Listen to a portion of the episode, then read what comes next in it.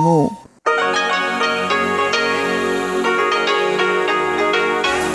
Hier ist Radio Taiwan International. Herzlich willkommen zum halbstündigen deutschsprachigen Programm von Radio Taiwan International. Am Mikrofon begrüßt Sie Sebastian Hambach. Und folgendes haben wir heute am Montag, den 5. April 2021 im Programm. Zuerst die Nachrichten des Tages. Danach folgte in Taiwan Entdecken ein Interview mit dem Chefredakteur des taiwanischen Online-Magazins Military and Aviation News, Herrn Shi Xiaowei. Darin geht es über das Thema der häufigen Flugunfälle mit den alten F-5 Kampfjets von Taiwans Luftwaffe. Und zum Abschluss berichtet Eva Trindl in Taiwan Monitor über das tödliche Zugunglück von vergangenem Donnerstag, bei dem mindestens 50 Personen ums Leben kamen. Dabei handelt es sich um den tödlichsten Zugunfall in Taiwan seit über 50 Jahren.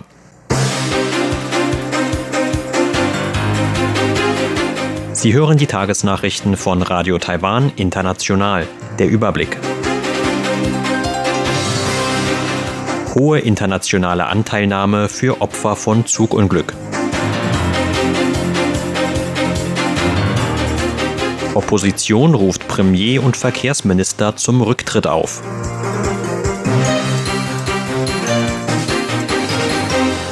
Und Politiker und Bürger spenden für Opfer von Zugunglück. Die Meldungen im Einzelnen.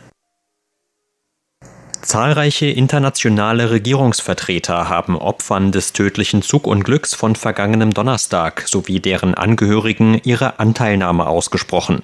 Angaben des Außenministeriums nach erreichten Taiwan über 700 Beileidsbekundungen aus über 80 Ländern und Organisationen. Dazu gehörten laut Außenministerium Regierungsvertreter verbündeter Länder wie St. Vincent und die Grenadinen oder Paraguay. Zahlreiche Beileidsbekundungen hätten Taiwan aber auch aus weiteren Ländern und Organisationen erreicht, darunter etwa aus Frankreich, Nigeria, Mexiko oder der Europäischen Union. Außenamtssprecherin Joanne O sagte, wir wollen den Regierungsvertretern aus den mit uns verbündeten Ländern und aus gleichgesinnten Ländern im Namen von Taiwans Regierung und den 23,5 Millionen Bürgern für ihre Anteilnahme aufrichtig danken. Am vergangenen Donnerstag waren bei einem Zugunglück in Osttaiwan 50 Menschen ums Leben gekommen, mehr als 200 weitere wurden verletzt. Ein Taroko-Express war nach einem Zusammenstoß mit einem Baustellenfahrzeug teilweise entgleist. Es handelte sich um das tödlichste Zugunglück in Taiwan seit über 50 Jahren. Die oppositionelle KMT hat Präsidentin Tsai Ing-wen heute dazu aufgefordert, sich bei der Öffentlichkeit für das Zugunglück vom 2. April zu entschuldigen. Außerdem forderte sie den Rücktritt von Premierminister Su Zhen-Chang und Verkehrsminister Lin Jialong. Auf einer Pressekonferenz sagte die KMT-Parlamentarierin Zheng Liwen, dass die Nachlässigkeit der DPP schuld an dem Zugunglück sei. Zheng warf der Regierung vor, nichts von dem letzten Zugunglück aus dem Jahr 2018 gelernt zu haben, trotz anschließender Versprechen, die Bahnsicherheit zu erhöhen. Im Oktober 2018 waren bei der Entgleisung eines Puyuma-Expresszugs im Landkreis Ilan 18 Menschen ums Leben gekommen. Mehr als 300 Personen wurden damals verletzt. Ein Untersuchungsbericht führte den Unfall auf technische Fehlfunktionen und Geschwindigkeitsüberschreitung zurück. Premierminister Su lehnte die Rücktrittsforderungen heute ab. Erst müsse der Unfall aufgearbeitet werden, bevor über Fragen der politischen Verantwortung diskutiert werden könne. Su hatte auch ein mündliches Rücktrittsgesuch des Verkehrsministers im Anschluss an den Unfall nicht angenommen. Mehrere hochrangige Regierungsvertreter, darunter auch Präsidentin Tsai Ing-wen, haben versprochen, ein Monatsgehalt für die Opfer des tödlichen Zugunglücks vom 2. April zu spenden. Entsprechende Angaben machte Präsidialamtssprecher Xavier Zhang heute. Neben Tsai hätten auch Vizepräsident William Lai und Premierminister Su Zeng-Chang versprochen, das Geld an die Spendenkonten des Gesundheitsministeriums zu überweisen. Mit den Spenden sollen Behandlungskosten der Verletzten bezahlt und die Angehörigen der Todesopfer unterstützt werden. Die Regierungspartei DPP will eigenen Angaben zufolge eine Million Taiwan-Dollar, ca. 30.000 Euro spenden. Dazu würden alle Angestellten in der Parteizentrale ein Tagesgehalt spenden, so eine Sprecherin der Partei. Die oppositionelle KMT versprach ebenfalls Spenden in Höhe von einer Million Taiwan-Dollar. Weitere Spendenankündigungen gab es vom KMT-Vorsitzenden Jiang Qichen sowie von der Vorsitzenden der oppositionellen New Power Party, Chen Jiaohua. Gesundheitsminister Chen Shih-chung zufolge hat das Ministerium bis heute Spenden in Höhe von 60 Millionen Taiwan-Dollar erhalten. Man werde ein Komitee bilden, um sicherzustellen, dass das gespendete Geld transparent und gerecht eingesetzt werde, so Chen. Teilnehmer des ersten Flugs der sogenannten Reiseblase mit Palau sind gestern wieder nach Taiwan zurückgekehrt. Am vergangenen Donnerstag waren die Reisenden mit dem ersten Flug im Rahmen einer Übereinkunft mit dem Pazifikinselstaat Palau vom Flughafen in Taoyuan aus abgeflogen. Der China Airlines Flug landete gestern Abend um 22.30 Uhr, etwa 20 Minuten früher als geplant, auf dem internationalen Flughafen Taoyuan. Viele der taiwanischen Touristen zeigten sich zufrieden mit ihrer Reiseerfahrung. Im März letzten Jahres hatte Taiwan wegen der Covid-19-Pandemie seine Grenzen für Touristen geschlossen. Laut Angaben des Flughafenbetreibers gab es bei der Einreisekontrolle heute keine Probleme. Man habe die Rückkehrer aus Palau von anderen Reisenden am Flughafen getrennt. Die Einwanderungsbehörde habe einen eigenen Schalter für sie geöffnet. Auch habe man separate Geschäfte und Toiletten für die Reisenden organisiert. Rückkehrer aus Palau müssen ein Online-Formular über ihren Gesundheitszustand ausfüllen und am fünften Tag ihrer Rückkehr einen PCR-Test durchführen. Bei einem negativen Ergebnis müssen sie ihren Gesundheitszustand nur neun Tage lang prüfen und nicht wie sonst üblich in 14-tägige Quarantäne. Angaben von China Airlines zufolge wird es in Zukunft zwei Rundreisen pro Woche mit Palau geben, mittwochs und samstags. Dabei kommt eine Boeing 737-800 mit 158 Plätzen zum Einsatz. Bei jedem Flug dürfen maximal 110 Personen aus Taiwan mitfliegen. 48 Plätze sind demnach für Bürger Palaus reserviert. Taiwans Delegation hat beim Wettbewerb der diesjährigen Erfindermesse in Moskau den zweiten Platz belegt. Insgesamt heimste die Delegation mit ihren 48 Beiträgen 35 Goldmedaillen, 10 Silbermedaillen und 3 Bronzemedaillen ein. Mehr gab es nur für den Gastgeber Russland. Zu den mit Gold ausgezeichneten Beiträgen gehörte etwa ein Mundschutz mit einem Filter aus umweltschonendem Material. Das Material kann nicht nur 99 Prozent aller Feinstaubpartikel filtern, sondern ist zugleich, anders als normale Filter, auch ökologisch abbaubar. Ebenfalls mit Gold prämiert wurde ein Fahrrad, das Unterstützung beim Treten bietet, ohne dass eine Batterie zum Einsatz kommt. Stattdessen wird die Energie, die durch Drehungen und Schwingungen der Pedale entsteht, durch ein besonderes mechanisches Design gespeichert und kann wieder freigelassen werden. Dem Leiter von Taiwans Chinese Innovation and Invention Society, Wu Zhiyao zufolge, nahmen in diesem Jahr Delegationen aus über 20 Ländern an der Erfindermesse teil. Insgesamt wurden mehr als 600 Beiträge vorgestellt. Die Teilnehmer aus dem Ausland nahmen online an dem Wettbewerb der Messe teil.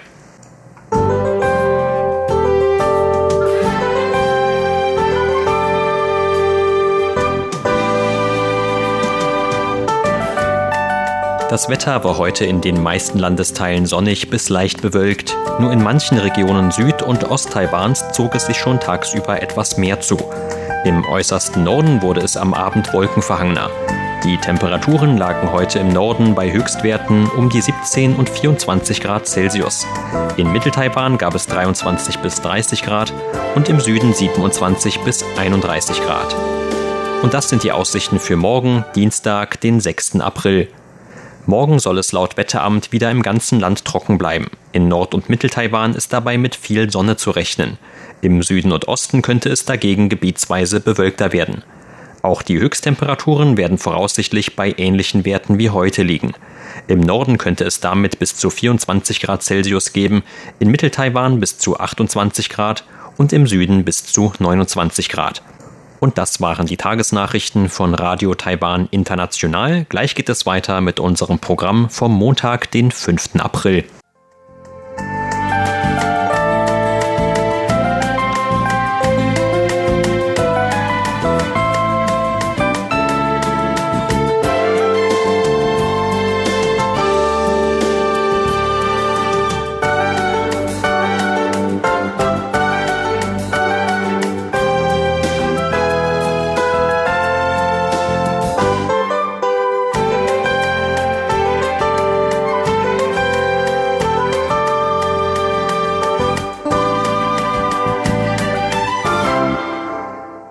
Weiter geht es mit einer neuen Ausgabe von Taiwan entdecken.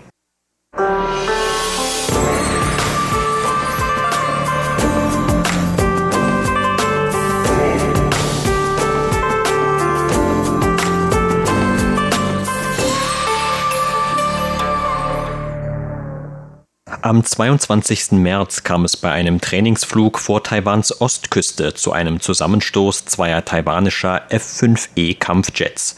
Es war bereits der dritte derartige Unfall innerhalb von nur sechs Monaten. Im Anschluss konnte nur einer der beiden Piloten von Rettungskräften geborgen werden. Der Mann erlag wenig später seinen Verletzungen im Krankenhaus. Die jüngsten Vorfälle haben in Taiwan erneut Diskussionen über die Einsatzbereitschaft der alten Kampfjets ausgelöst die heute vor allem für Trainingseinsätze verwendet werden und im Ernstfall höchstens Unterstützung leisten sollen. Als Reaktion auf den jüngsten Unfall setzte das Militär weitere Flüge mit den weniger als 50 verbliebenen Maschinen des gleichen Typs vorübergehend aus. Während die Untersuchungen zum genauen Unfallhergang noch andauern, wird in Taiwan auch wieder darüber diskutiert, wie sich ähnliche Vorfälle in Zukunft vermeiden lassen könnten. Zu diesem Thema sprach RTI mit dem Chefredakteur des taiwanischen Online-Magazins Military and Aviation News, Shi Xiaowei. Tatsächlich kam es in den letzten 20 Jahren in Taiwan immer wieder zu Unfällen mit den F-5E Kampfjets. Die Flieger haben mittlerweile eine sehr lange Geschichte im Dienst von Taiwans Luftwaffe. Der F-5E Kampfjet geht auf das Design N156 des amerikanischen Unternehmens Northrop aus den 1950er Jahren zurück. Daraus entstand zunächst ein sehr bekannter Kampfjet mit dem Namen T-38. Der T-38-Jet wird von der US-Luftwaffe bis heute als Trainingsmaschine für Piloten verwendet, soll aber in den kommenden Jahren abgelöst werden. Aus dem gleichen Ursprungsdesign ging etwas später das Modell F5AB Freedom Fighter hervor. Nach einer Reihe von Verbesserungen entstand aus diesem Modell wiederum das Modell F5EF. Dieses Modell kam Anfang der 1970er Jahre auf den Markt. Aufgrund seines leichten, widerstandsfähigen und einfach zu reparierenden Designs war dieses Modell damals von den USA vor allem für den Export an seine Alliierten in der freien Welt vorgesehen. Und wegen seiner vielseitigen Einsatzfähigkeiten entwickelte sich der F-5EF Kampfjet zu einem Verkaufsschlager. Unsere Luftwaffe hat heute noch etwas mehr als 40 dieser Maschinen. Aber viele andere Länder haben immer noch weitaus mehr davon. Man kann also nicht sagen, dass dieser Kampfjet nicht mehr zu gebrauchen ist. Die Situation in Taiwan ist allerdings insofern etwas Besonderes, als dass der F-5 Kampfjet auch der erste war, der innerhalb Taiwan zusammengebaut wurde. Das war eine Abmachung in einem mit den USA unterzeichneten Vertrag, sodass die Firma Northrop Taiwan dazu die Genehmigung erteilte. Von den 1980er bis 1990er Jahren spielte der F-5 Kampfjet eine sehr wichtige Rolle für Taiwans Luftwaffe. Mit der Einführung von moderneren Kampfjets des Typs F-16 oder der Mirage 2000 nahm die Bedeutung des F-5-Jets ab Mitte der 90er Jahre allmählich ab.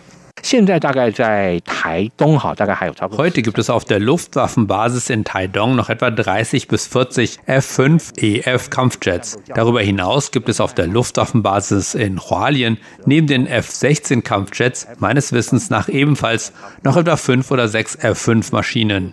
Insgesamt hat Taiwans Luftwaffe also noch etwas unter 50 dieser Kampfjets im Dienst. Die meisten davon werden heute für das Pilotentraining verwendet um die Piloten mit der Funktionsweise von Kampfjets vertraut zu machen. Sobald sie damit genügend Erfahrung gesammelt haben, werden sie den neueren Maschinen zugeteilt. Auch wenn die Flugzeuge also schon seit etwa 50 Jahren von der Luftwaffe verwendet werden, heißt es aber nicht, dass tatsächlich noch diese alten Flieger aus den 70er Jahren zum Einsatz kommen. Bei Flugzeugen kommt es aber nicht nur auf das Produktionsjahr an, sondern auch auf den Gebrauchszustand. Und die F-5 Kampfjets kamen viele Jahre lang extrem oft zum Einsatz. Bei den allermeisten Flugunfällen wird im Rahmen einer Untersuchung normalerweise auch das Alter der betroffenen Flugzeuge thematisiert. Tatsächlich sind die Ursachen für Unfälle sehr kompliziert. Nach jedem Unfall führt die Luftwaffe Untersuchungen durch und kommt dabei, abhängig von der Situation, nicht immer zum gleichen Ergebnis. Am öftesten werden die drei Ursachen von mechanischem oder menschlichem Versagen oder der Wetterumstände vorgebracht. Tatsächlich können mehr als die Hälfte aller Unfälle auf menschliches Versagen zurückgeführt werden. Das hat auch damit zu tun, dass Menschen normalerweise auf dem Boden leben und nicht für die schnellen Reaktionszeiten beim Betreiben von Maschinen in der Luft geschaffen wurden. Allein deshalb kommt es häufig zu tödlichen Unfällen in der Luftfahrt. Der zweithäufigste Grund hat mit der Tatsache zu tun, dass es sich bei den F-5-Fliegern heute vor allem um eine Maschine handelt, die zu Trainingszwecken verwendet wird. Wenn die jungen Piloten mit ihrem Training in den F-5-Jets beginnen, haben sie zwar bereits ein längeres Auswahlverfahren hinter sich. Die eigentliche Ausbildung in den F5-Jets ist aber ein On-the-Job-Training. Das heißt, sie lernen zum Beispiel, indem sie einfache Einsätze fliegen. Je nachdem, wie sie dabei abschneiden, werden sie in einem nächsten Schritt zum Flug mit den modernen Kampfjets zugelassen. Andere bleiben auf dem Stützpunkt in Taidong und werden als Ausbilder tätig. Die Medien berichteten im Anschluss an den jüngsten Unfall der beiden F-5 Kampfjets vor allem über mögliche Probleme mit dem Schleudersitz der Maschinen. Schleudersitze in Kampfflugzeugen gehören zum Rettungssystem der Piloten. Die allermeisten Pilotenausbilder, mit denen ich gesprochen habe, haben mir gesagt, dass der Ausstieg aus dem Cockpit nur die allerletzte Notlösung darstellt. Viele Piloten, die einen solchen Sprung überlebt haben, sagen, dass ihnen dieser Tag als ein zweiter Geburtstag in Erinnerung bleiben wird. Es war für sie wie eine Wiedergeburt. Viele Leute haben diese falsche Vorstellung, dass man mit der Betätigung des Schleudersitzes alle seine Probleme in einem Flugzeug lösen kann. Tatsächlich kann nach einem solchen Ausstieg aus dem Cockpit aber noch alles Mögliche passieren. In meinen Interviews zu diesem Thema hörte ich von dem Fall eines Piloten, der mit dem Schleudersitz ausstieg und ins Meer stürzte, dort aber nicht gefunden werden konnte. Vielleicht hat er sich verletzt und das Bewusstsein verloren. Ein Fallschirm kann sich schnell mit Wasser vollsaugen und eine Person mit sich in die Tiefe reißen, gerade wenn die Person das Bewusstsein verloren hat und sich nicht selbst befreien kann. In einem anderen Fall sprang ein Pilot über dem Landkreis Nantau ab und wurde noch während seines Flugs mit dem Fallschirm von einem Polizisten fotografiert. Doch als man den Mann fand, war er tot, weil er mit seinem Fallschirm in einem Baum hängen geblieben war. In dem Moment, in dem man den Schleudersitz betätigt, weiß man also noch nicht, ob man leben oder sterben wird. Nach der Betätigung des Schleudersitzes wird man mit einem Raketenantrieb aus der Flugzeugkabine befördert. Dabei entstehen Beschleunigungskräfte von 18 bis 20 G. Dadurch kommt es unter anderem zum Sauerstoffverlust im Gehirn, der zwar nicht direkt tödlich ist, aber dazu führt, dass einem sofort schwarz vor Augen wird. Wenn der Pilot zum Zeitpunkt der Fallschirmöffnung noch auf dem schweren Schleudersitz sitzt, kann es zudem vorkommen, dass er von diesem zu schnell nach unten gezogen wird. Ein Pilot erzählte mir, dass bei ihm zwar die Loslösung vom Schleudersitz klappte, doch dass er sich dabei bereits in viel zu geringer Höhe befand. Anschließend landete er in einem Süßkartoffelfeld, das gerade erst frisch bearbeitet worden und damit noch sehr weich war. So blieb er unverletzt. Was für ein Glück. Die unablässigen militärischen Bedrohungen Chinas verlangen Taiwans Streitkräften einiges ab. Die Ausbildung neuer Kampfjet-Piloten ist damit unumgänglich. Das Augenmerk richtet sich darum auf die Frage, welche Maßnahmen ergriffen werden können, damit sich weniger dieser Unfälle ereignen. Das Militär hat schon nach dem letzten Unfall eingeräumt, dass das Problem mit den veralteten Schleudersitzen bei den F-5 Kampfjets möglicherweise ernster ist als vormals angenommen. Wenn man sich den bisherigen Werdegang der F-5-Jets anschaut, sieht man, dass die Luftwaffe diese Flieger auswechseln möchte. Aber genau deshalb sind sie wohl auch nicht dazu bereit, in einen Kampfjet, der aussortiert werden soll, eine große Menge an Geld zu investieren. Natürlich lässt sich ein Leben nicht in Geld aufwiegen. Aber vom Standpunkt einer Investition aus betrachtet, muss man eben auch bedenken, dass diese Kampfjets höchstens noch ein paar Jahre im Einsatz bleiben werden. Unterdessen wird weiter an der Entwicklung eines neuen Trainingsflugzeuges gearbeitet, das in Taiwan selbst produziert wird. Aber bevor dieses wirklich eingesetzt werden kann, sind noch eine ganze Reihe von Tests nötig. Bei der Entwicklung von Flugzeugen hängt die planmäßige Fertigstellung immer auch von etwas Glück ab. Dass es bei ihrer Entwicklung zu Verzögerung kommt, ist ganz normal. Alle alten F5-Maschinen möglichst bald nach und nach zu ersetzen, wird darum wahrscheinlich ziemlich schwierig.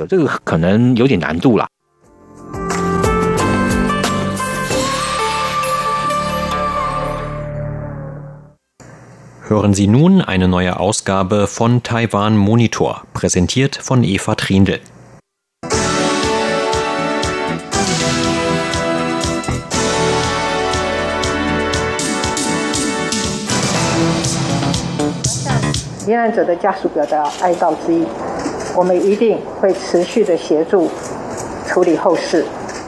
Ich möchte den Angehörigen der Opfer unser Mitgefühl aussprechen. Wir werden sie mit Sicherheit bei allen weiteren Angelegenheiten unterstützen.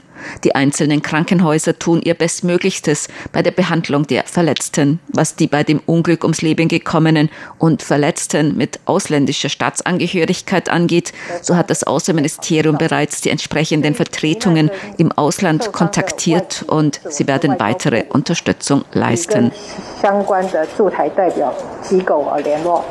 也会继续提供协助。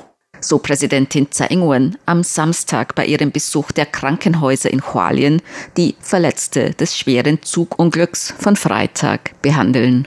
Am Freitag ereignete sich in Osttaiwan ein schweres Zugunglück. Ein Taroko Express mit fast 500 Menschen an Bord entgleiste vormittags kurz vor 9.30 Uhr im Jingshui-Tunnel im Landkreis Hualien. Dabei sind 50 Menschen ums Leben gekommen, mehr als 200 wurden verletzt.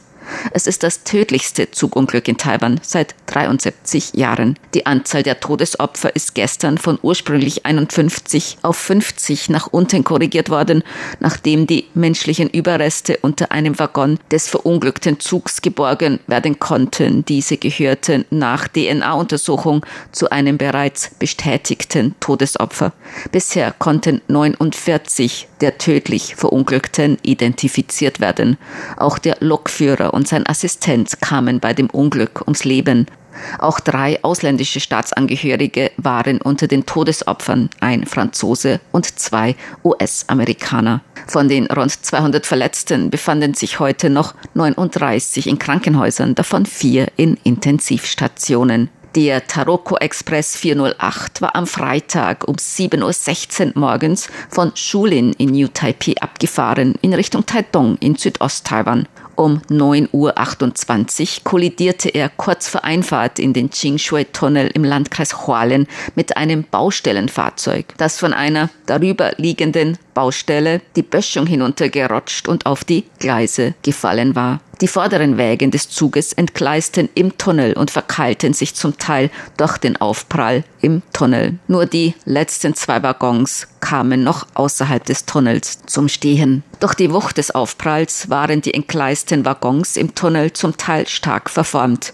Nachrichtenfernsehkanäle zeigten Bilder, wie Passagiere den Zug über das Dach verließen und Rettungskräfte im Einsatz, die viele Menschen nur noch tot aus dem Wrack bergen konnten. Die Waggons in dem Tunnel waren zum Teil zu schwer verformt, dass Verunglückte nur durch DNA-Abgleich identifiziert werden konnten. Im Taroko Express 408 befanden sich insgesamt 498 Personen, davon drei Fahrdienstmitarbeiter und eine Reinigungskraft. Außer den 372 Fahrgästen mit Sitzplätzen befanden sich noch 122 Fahrgäste mit Stehplätzen im Zug. Am Freitag war nämlich der erste Tag des langen Wochenendes zum Qingming-Fest, dem sogenannten Grabfegetag. An diesem Tag gehen die Familien normalerweise an die Gräber ihrer Ahnen und verstorbenen Angehörigen, um deren Gräber zu säubern, Opfergaben darzubringen und den Toten zu gedenken. Deshalb waren an diesem Tag besonders viele Fahrgäste unterwegs zu ihren Familien oder Verwandten. Andere nutzten das viertägige lange Wochenende zu einem Kurzurlaub. Die Ostküste gehört zu den beliebtesten Reisezielen Taiwans. Der Verantwortliche für das Baustellenfahrzeug und Baustellenleiter wurde mittlerweile in Untersuchungshaft genommen. Es wird untersucht, ob das Baustellenfahrzeug den Hang hinunterrutschte und vor dem Tunneleingang auf das Gleis gefallen war weil beim Abstellen des Fahrzeugs die Bremsen nicht oder fehlerhaft angezogen waren, ob aufgrund eines technischen Defekts oder menschlichen Versagens. Auch mögliche Versäumnisse bei Sicherheitsvorkehrungen werden untersucht, darunter ein fehlender Sicherheitszaun um die Baustelle. Vizeverkehrsminister Wang Guozai sagte am Samstag auf einer Pressekonferenz dazu, Es stellt sich hier natürlich die Frage, ob die notwendigen Sicherheitsvorkehrungen umgesetzt wurden. Die gesamte Angelegenheit ist sehr kompliziert. Dies verursachte so viele Todesopfer und Verletzte und Schäden. Hier werden auch der Verkehrssicherheitsrat und die Untersuchungsbehörden mit einbezogen und man wird dies erst nach Vorliegen vieler Untersuchungsergebnisse sagen können. Doch was die Vermeidung von Risikofaktoren und Umsetzung von Vorkehrungsmaßnahmen betrifft, so kann man nach erster Ansicht von Fahrlässigkeit ausgehen. Das ist meine persönliche Meinung. So der Vizeverkehrsminister in der Pressekonferenz am Samstag. Er sagte, die Eisenbahn werde bei der Untersuchung mit dem Verkehrssicherheitsrat zusammenarbeiten. Es sei zu erwarten, dass die Untersuchungen etwa zwei Monate dauern werden. Dazu gehöre auch, ob die zuständigen Behörden ihre Aufsichtspflicht verletzt haben. Gemäß dem Eisenbahnamt wird die Eisenbahn nun alle ähnlichen Umstände überprüfen und die Sicherheitsmaßnahmen stärken. Das Eisenbahnamt sei außerdem gerade dabei, 25 Überwachungssysteme mit künstlicher Intelligenz an potenziell gefährlichen Eisenbahnen Eisenbahnabschnitten einzurichten, um Lokführer vor Gefahren warnen zu können. Dieses Projekt soll bis Ende nächsten Jahres abgeschlossen werden. Gemäß dem Verkehrssicherheitsrat werden nun die Aufzeichnungen des Zuges ausgewertet, darunter die Aufzeichnungen der Überwachungskamera und elektronische Fahrtenregistrierung. Nach ersten Angaben des Vorsitzenden des Verkehrssicherheitsrats Yang Hongzhi sei es gemäß Kameraaufnahmen nicht möglich gewesen, den Zug rechtzeitig zum Stillstand zu bringen, nachdem der Lokführer das Baustellenfahrzeug in 250 Meter Entfernung sehen konnte. Das Ministerium für Gesundheit und Soziales hat aufgrund der hohen Spendenbereitschaft mittlerweile Spendenkonten für Spenden aus dem In- und Ausland eingerichtet. Auch viele Politiker kündigten bereits an, ein Monatsgehalt für die Angehörigen der Opfer und die Verletzten zu spenden, darunter auch die Präsidentin, der Vizepräsident und der Premierminister. Viele Hotels in Hualien boten den Angehörigen der Getöteten und Verletzten kostenlose Unterkunft an, Restaurants und Lieferdienste kostenlose Verpflegung. Verkehrsminister Lin Chia-long hat gemäß dem Kabinettsprecher Premierminister Su Tseng-Chang bereits mündlich seinen Rücktritt angeboten. Dem Premierminister und der Präsidentin zufolge seien nun jedoch noch viele Aufgaben zu erledigen und es sei nicht der richtige Zeitpunkt, um über den Rücktritt des Ministers zu diskutieren. Verkehrsminister Lin Chia-long hatte davor gesagt, 事 故发生的第一时间啊，我就有讲这个 ich habe gleich nach dem Unglück angegeben, dass ich die Verantwortung übernehmen werde. Nun liegen noch viele Aufgaben an, darunter Instandsetzungsarbeiten nach dem Unfall.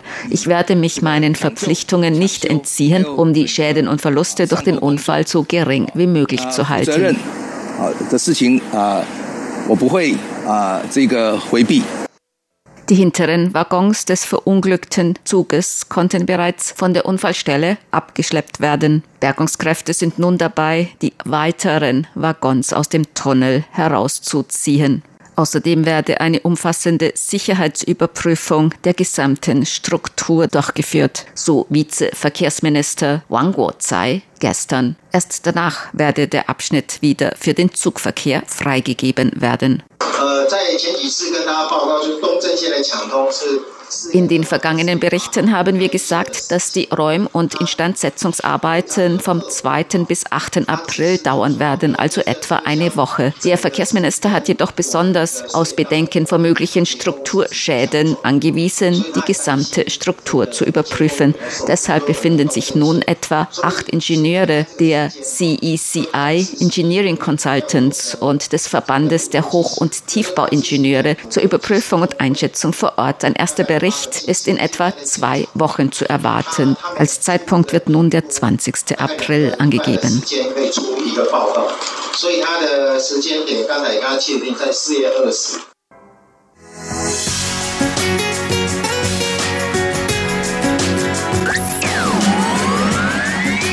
Radio Taiwan, international aus Taipei.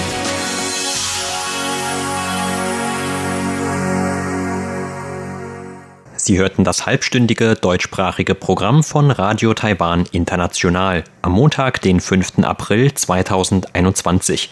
Unser aktuelles Radioprogramm und weitere Sendungen können Sie im Internet on demand hören unter der Adresse www.de.rti.org.tv. Weitere Informationen